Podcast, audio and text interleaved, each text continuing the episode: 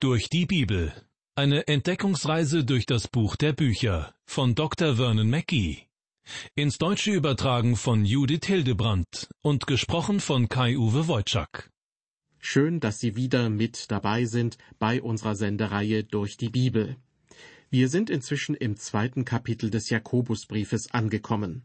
Jakobus hat gezeigt, wie Gott unseren Glauben anhand unserer Einstellung und unseres Verhaltens gegenüber anderen Menschen prüft und offenbar werden lässt.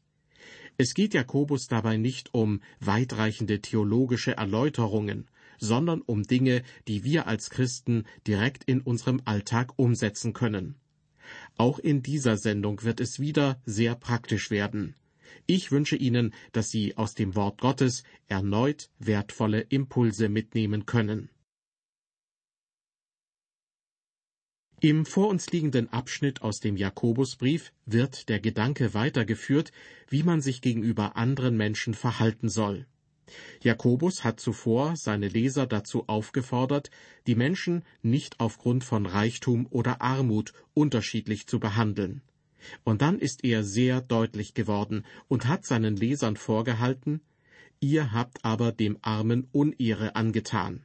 Sind es nicht die Reichen, die Gewalt gegen euch üben und euch vor Gericht ziehen? Verlästern sie nicht den guten Namen, der über euch genannt ist? Mit anderen Worten, wer die Armen schlecht behandelt, lästert Gott. Dies ist eine sehr eindrückliche Warnung.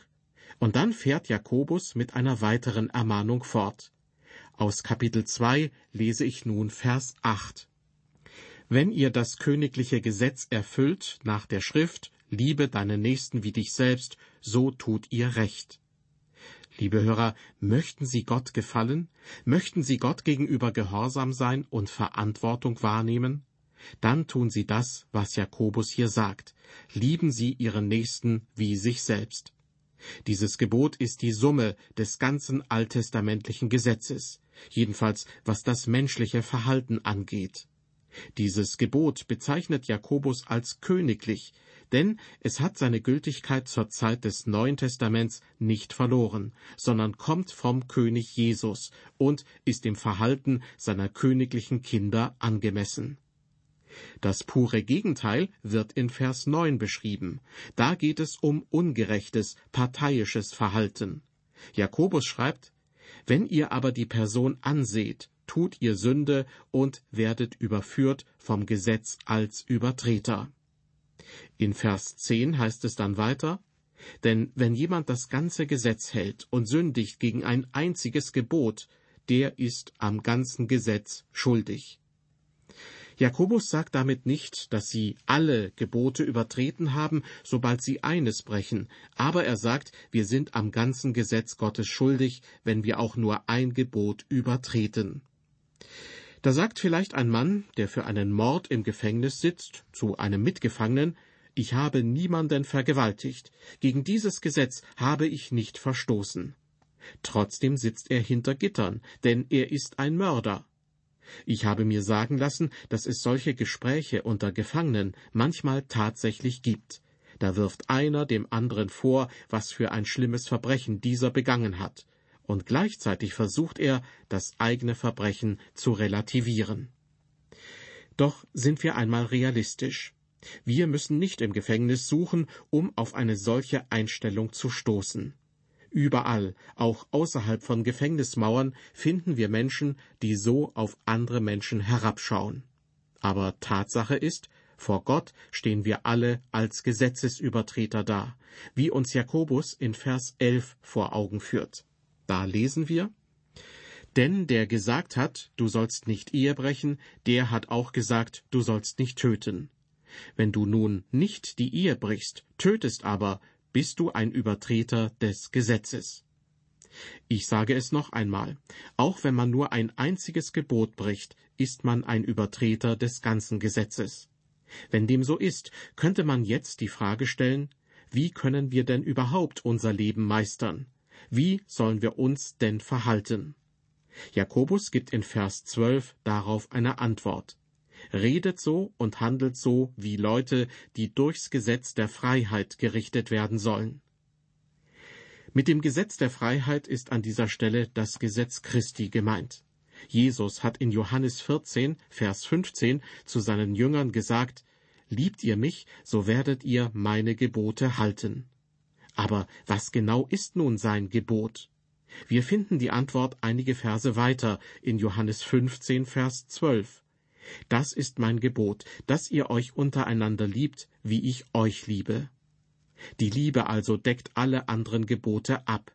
Sie ersetzt nicht die zehn Gebote, aber sie ist der Kern, das Wesentliche dieser Gebote. Und das wird sehr deutlich in Johannes 15, Vers 13, wo Jesus sagt, dass niemand größere Liebe hat als der, der sein Leben für seine Freunde lässt. Dass diese Aufforderung, einander zu lieben, sehr wichtig ist, macht auch Jakobus im nächsten Vers deutlich. Vers 13. Denn es wird ein unbarmherziges Gericht über den ergehen, der nicht Barmherzigkeit getan hat. Barmherzigkeit aber triumphiert über das Gericht. Vor vielen Jahren lebte in New York ein wohlhabendes Ehepaar mit Namen Whitemore. Sie hatten Besuch und gingen an diesem Abend mit ihren Gästen in einen Gottesdienst. Das Ehepaar Whitemore gehörte zwar offiziell zu einer Kirche, doch hatten sie noch nie wirklich das Evangelium gehört. In diesem Sinne waren sie geistliche Analphabeten. An diesem Abend wurde während der Predigt jedoch ihr Herz berührt. Zum ersten Mal erkannten sie sich selbst als Sünder. Beide trafen beim Aufruf des Predigers die Entscheidung, vor Gott auf die Knie zu gehen und ihr Leben Jesus Christus auszuliefern, also ihn als Erlöser und als Herrn zu bekennen. Danach veränderte sich ihr Leben. Frau Weidmore gründete ein Haus für vernachlässigte Mädchen und trug maßgeblich dazu bei, dass eine ganze Bewegung entstand, die sich um solche Mädchen kümmerte. Nach der Gegend, in der sich das Haus befand, nannte man Frau Weidmore bald überall nur noch die Rose von Mulberry Bend. Liebe Hörer, es hat Auswirkungen, wenn Menschen erkennen, dass sie Sünder sind und damit vor Gott kommen. Er verändert dann ihr Leben und macht sie zum Segen für andere. In einer anderen Geschichte wird ein junger Prediger zu einem besonderen Empfang eingeladen, bei dem auch musikalische Darbietungen auf dem Programm stehen. Unter anderem steht eine junge Dame auf der Bühne und begeistert das Publikum als Sängerin und Musikerin. Als sie fertig ist, geht der Prediger zu ihr und sagt, als ich Ihnen so lauschte, dachte ich bei mir, wie wunderbar wäre es doch, wenn diese Dame ihre besonderen Talente und Gaben Gott widmen würde. Aber, so fügt er hinzu, noch ist ihr Talent in Gottes Augen zu nichts Nütze, denn es gehört nicht ihm. Doch sie können jederzeit zu ihm kommen. Das Blut des Sohnes Gottes reinigt auch sie von aller Sünde. Eine solche Predigt im Miniformat hat sie nicht erwartet.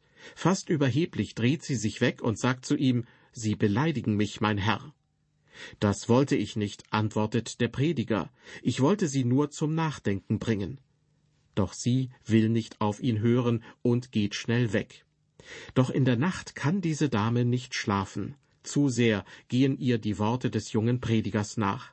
Um zwei Uhr in der Nacht geht sie schließlich auf die Knie und nimmt Jesus Christus als ihren Retter an. Und in dieser Nacht, im Jahr 1841, schreibt diese junge Frau, Charlotte Elliott, das bekannte Lied Just as I am, auf Deutsch So wie ich bin. Gern möchte ich den Text hier zitieren. So wie ich bin, so muss es sein, nicht meine Kraft, nur du allein. Dein Blut wäscht mich von Flecken rein. O Gottes Lamm, ich komm, ich komm. So wie ich bin, vom Sturm gejagt, mit bangen Zweifeln oft geplagt, vom Feind bedroht und sehr verzagt. O Gottes Lamm, ich komm, ich komm. Grad wie ich bin, nimmst du mich an, die Sündenschuld ist abgetan, weil ich auf dein Wort trauen kann. O Gottes Lamm, ich komm, ich komm. Grad wie ich bin, was mich noch hält, vor deiner Liebe wie Staub zerfällt, Dir hab ich ewig mich vermählt. O Gottes Lamm, ich komm, ich komm. Wir erkennen hier die tiefe Sehnsucht von Charlotte Elliott, zu Jesus zu kommen. Und sie drückt aus, dass die Liebe Jesu alles andere in den Schatten stellt. Dies gilt auch heute noch genauso. Auf dieser Basis dürfen auch wir zu Jesus kommen. Kehren wir nun zurück zum Jakobusbrief. Mit Vers 13 ist ein gedanklicher Abschnitt zu Ende gegangen, in dem es vor allem um den Umgang miteinander in der christlichen Gemeinde ging. Jakobus hat deutlich gemacht, dass Gott keinen Unterschied macht zwischen Reichen und Armen und dass es deshalb auch keinen Unterschied in der Gemeinde geben darf, wie Menschen behandelt werden, seien sie arm oder reich. Mit Vers 14 beginnt nun ein neuer gedanklicher Abschnitt. Jakobus behauptet, dass Gott unseren Glauben prüft anhand unserer guten Werke. In Bezug auf die guten Werke sehen manche Theologen einen Gegensatz zwischen Jakobus und Paulus. Denn Paulus würde doch sehr deutlich betonen, dass der Glaube allein uns rettet. So schreibt Paulus zum Beispiel im Galaterbrief, Kapitel 2, Vers 16, Doch weil wir wissen, dass der Mensch durch Werke des Gesetzes nicht gerecht wird, sondern durch den Glauben an Jesus Christus, sind auch wir zum Glauben an Christus Jesus gekommen, damit wir gerecht werden durch den Glauben an Christus und nicht durch Werke des Gesetzes denn durch des Gesetzes Werke wird kein Mensch gerecht. Soweit der Apostel Paulus. Bevor ich darauf zu sprechen komme, was Jakobus zu diesem Thema zu sagen hat, möchte ich den vor uns liegenden Abschnitt in drei Stücke aufteilen. In Vers 14 liefert uns Jakobus eine Erklärung des Glaubens. In den Versen 15 bis 20 geht es um das Erkennen des Glaubens und schließlich die Verse 21 bis 26 das Veranschaulichen des Glaubens. Zuerst geht es darum, was Glaube bedeutet. Wir müssen unterscheiden, wie Jakobus und wie Paulus in den neutestamentlichen Schriften den Glauben jeweils definieren. Wenn wir an dieser Stelle genau hinschauen, werden wir merken, dass sie sich nicht widersprechen, sondern hervorragend ergänzen, weil sie das gleiche Thema aus unterschiedlicher Perspektive betrachten. Paulus sagt, dass der Mensch nicht durch Werke oder Taten des Gesetzes gerettet wird. In Römer 3, Vers 28 schreibt er, so halten wir nun dafür, dass der Mensch gerecht wird ohne des Gesetzes Werke, allein durch den Glauben. Im Galaterbrief sagt Paulus, wie wir schon festgestellt haben, dass ein Mensch nicht gerechtfertigt ist durch seine Werke, sondern allein durch den Glauben an Jesus Christus. Es stellt sich nun also die Frage, wie können wir Paulus und Jakobus miteinander in Einklang bringen? Ich finde folgende Veranschaulichung sehr hilfreich. Jemand sagte einmal, Paulus und Jakobus stehen sich nicht von Angesicht zu Angesicht gegenüber, sondern sie stehen Rücken an Rücken und kämpfen gegen unterschiedliche Gegner. Es gab zur Zeit von Jakobus und Paulus die theologische Meinung, dass man die Gebote des alttestamentlichen Gesetzes unbedingt einhalten muss, um errettet zu werden. Diesen Leuten hat Paulus entgegengesetzt, dass die Werke des Gesetzes niemanden erretten können, sondern nur der Glaube an Jesus Christus. Auch Jakobus verteidigt die hohe Bedeutung des Glaubens. Schauen wir uns jetzt an, was er zum Thema Glauben zu sagen hat und wie er Paulus damit wunderbar ergänzt. Er stellt dazu in Vers 14 unseres Bibeltextes zwei Fragen. Was hilft's, liebe Brüder, wenn jemand sagt, er habe Glauben und hat doch keine Werke? Kann denn der Glaube ihn selig machen? Jakobus spricht hier nicht über die Werke des alttestamentlichen Gesetzes, sondern es geht darum, dass der Glaube, der uns rettet, normalerweise gute Werke hervorbringt. Werke des Glaubens. Ein solcher Glaube ist ein bekennender Glaube. Wenn aber der Glaube eines Menschen oberflächlich ist und nicht echt, dann hat er keine Auswirkungen, sondern ist leer und hohl. Genau diese Art von Glauben meint auch Paulus im ersten Korintherbrief Kapitel 15 Vers 2 und er spricht von einem Glauben, der vielleicht sogar umsonst war. Auch im zweiten Korintherbrief Kapitel 13 Vers 5 spricht er davon, dass man den Glauben prüfen soll, ob er echt ist. Paulus schreibt, Erforscht euch selbst, ob ihr im Glauben steht, prüft euch selbst. Oder erkennt ihr euch selbst nicht, dass Jesus Christus in euch ist? Wenn nicht, dann wärt ihr ja untüchtig. Es ist sicher eine der größten Versuchungen für Verkündiger des Evangeliums, sich über zu schnelle Glaubensentscheidungen von Menschen zu freuen. Wenn sie zu schnell sagen, ja, ich will an Jesus glauben, hält eine solche Entscheidung oftmals nur eine kurze Zeit. In einer Geschichte beruft der Teufel ein Treffen mit all seinen Dämonen ein, um zu beraten, wie man die Menschen davon überzeugen kann, dass es Gott nicht gibt. Weil der Teufel und die Dämonen selbst sehr wohl wissen, dass Gott existiert, fragen sie sich, wie sie die Menschen vom Gegenteil überzeugen könnten. Ein Dämon schlägt vor, dass sie den Menschen vermitteln müssten, dass sein Sohn Jesus Christus nie wirklich existiert hätte und dass die Menschen nicht an ein Märchen glauben sollten. Ein anderer Dämon schlägt vor, die Menschen zu überzeugen, dass nach dem Tod alles aus sei und es deshalb keine Notwendigkeit gibt, sich Sorgen zu machen über das Leben nach dem Tod. Am Ende der Diskussion macht der Schlaueste der Dämonen den besten Vorschlag. Sie sollten ruhig jedem erzählen, dass es einen Gott gibt, dass Jesus Christus gelebt hat und dass man nur gerettet wird, wenn man an ihn glaubt. Alles, was die Menschen tun müssten, wäre, diesen Glauben anzunehmen. Und danach könnten sie dann genauso in Sünde weiterleben wie vorher. Die Dämonen einigten sich auf diese Taktik. Und, liebe Hörer, das ist die Taktik, die der Teufel bis heute anwendet. Zurück zu Jakobus und Paulus. Ich meine, sie stimmen in ihrer Lehre genau überein. Wenn allerdings Paulus von den Werken spricht, dann von den Werken des Gesetzes. In Römer 3, Vers 20 steht, denn durch des Gesetzes Werke wird kein Mensch vor ihm gerecht sein. Denn durch das Gesetz kommt Erkenntnis der Sünde. Was Paulus hier meint, ist Folgendes. Das alttestamentliche Gesetz ist wie ein Spiegel. Dieses Gesetz zeigt mir, dass ich ein Sünder bin. Aber es kann mich letztlich nicht erretten. Jakobus wiederum macht deutlich, dass wir mehr haben müssen als nur Werke. In Vers 10 haben wir ja gelesen, wenn jemand das ganze Gesetz hält und sündigt gegen ein einziges Gebot, der ist am ganzen Gesetz schuldig. Man kann den ganzen Sachverhalt auch so beschreiben. Vollkommener Gehorsam kann den Menschen nicht erretten, denn ein Mensch kann niemals vollkommen gehorsam sein. Und unvollkommener Gehorsam kann den Menschen nicht erretten, weil Gott unvollkommenen Gehorsam niemals akzeptiert. Die einzige Lösung in diesem Dilemma ist die Erlösung, die in Jesus Christus ist. Und beide, Jakobus und Paulus, betonen dies. Dazu noch ein paar weitere Beispiele aus der Bibel. In Galater 2, Vers 16 hat Paulus klar gemacht, dass der Mensch nicht durch das Gesetz oder durch gute Werke gerettet werden kann.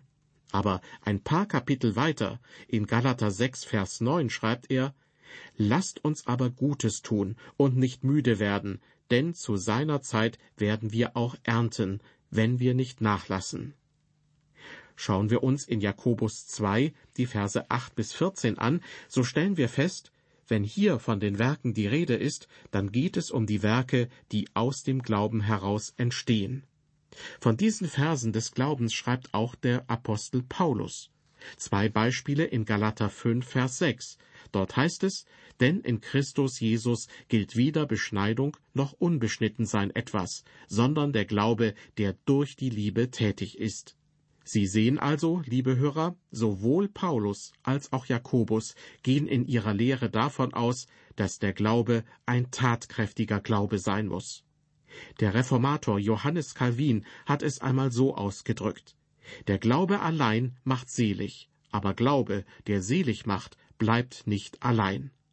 Deshalb ist der Glaube, der selig macht, lebendig, aber der unechte Glaube, der nur so tut, als ob, der ist tot.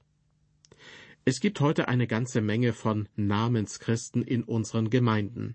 Das sind Menschen, die nur dem Namen nach Christen sind, die sich zwar Christen nennen, aber deren Glaube keine Auswirkungen auf ihren Alltag hat.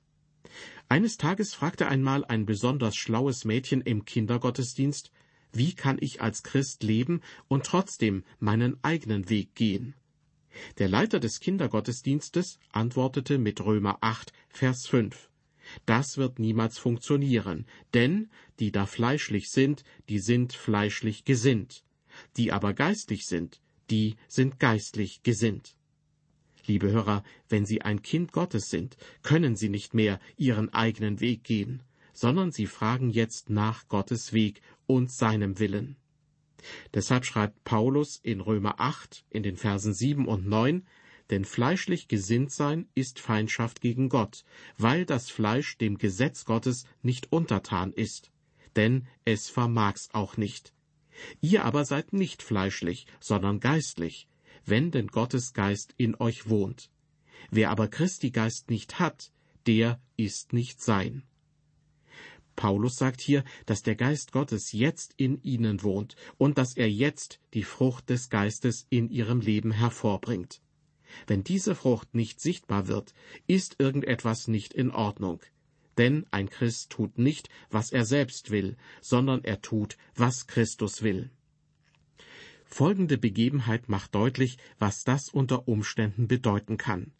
Während einer schweren Wirtschaftskrise lebte in Pittsburgh in den USA ein Manager, der alle möglichen Probleme in seinem Leben hatte. In seiner Not ging er zu seinem Pastor und klagte sein Leid. Ich liebe meinen Herrn, ich liebe meine Familie, ich liebe meine Gemeinde und ich liebe meine Firma. Aber manchmal, manchmal würde ich am liebsten von allem davonlaufen.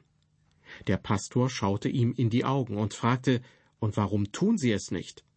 Der Mann antwortete, ich kann nicht, weil ich doch zu Gott gehöre, weil ich ihm mein Leben gegeben habe. Dieser Mann hat erkannt, ein Christ tut nicht, was er selbst will, sondern er tut, was Christus will. Und das kann auch manchmal ganz schön schwierig sein. Echtes Christsein führt zu guten Werken. Manche Gemeinden nehmen das allerdings nicht so ernst und akzeptieren auch Leute in ihren Kreisen, die nur Lippenbekenntnisse von sich geben. Sie überprüfen nicht, ob das Leben dieser Menschen mit ihrem Bekenntnis übereinstimmt. Auf diese Weise wächst in manchen Gemeinden die Zahl der Mitglieder, doch die Auswirkungen ihres Christseins lassen auf sich warten. Wenn wir begreifen, wie einerseits Jakobus und andererseits Paulus die Begriffe Glaube und Werke jeweils verwenden, dann werden wir eine große theologische Übereinstimmung bei den beiden feststellen. Im zweiten Kapitel des Jakobusbriefes geht es dann in den restlichen Versen darum, woran echter Glaube zu erkennen ist und wie er sich offenbart. Echten, rettenden Glauben erkennt man nämlich an den Fingerabdrücken, also an den Spuren, die er hinterlässt. Das war eine weitere Ausgabe unserer Sendereihe durch die Bibel. Im Mittelpunkt diesmal aus dem Jakobusbrief Kapitel 2 die Verse 4 bis 14. Ich hoffe, dass Sie sich von den Ausführungen des Jakobus angesprochen fühlen und einiges davon auch in Ihrem Leben umsetzen können. Auf Wiederhören bis zum nächsten Mal und Gottes Segen mit Ihnen.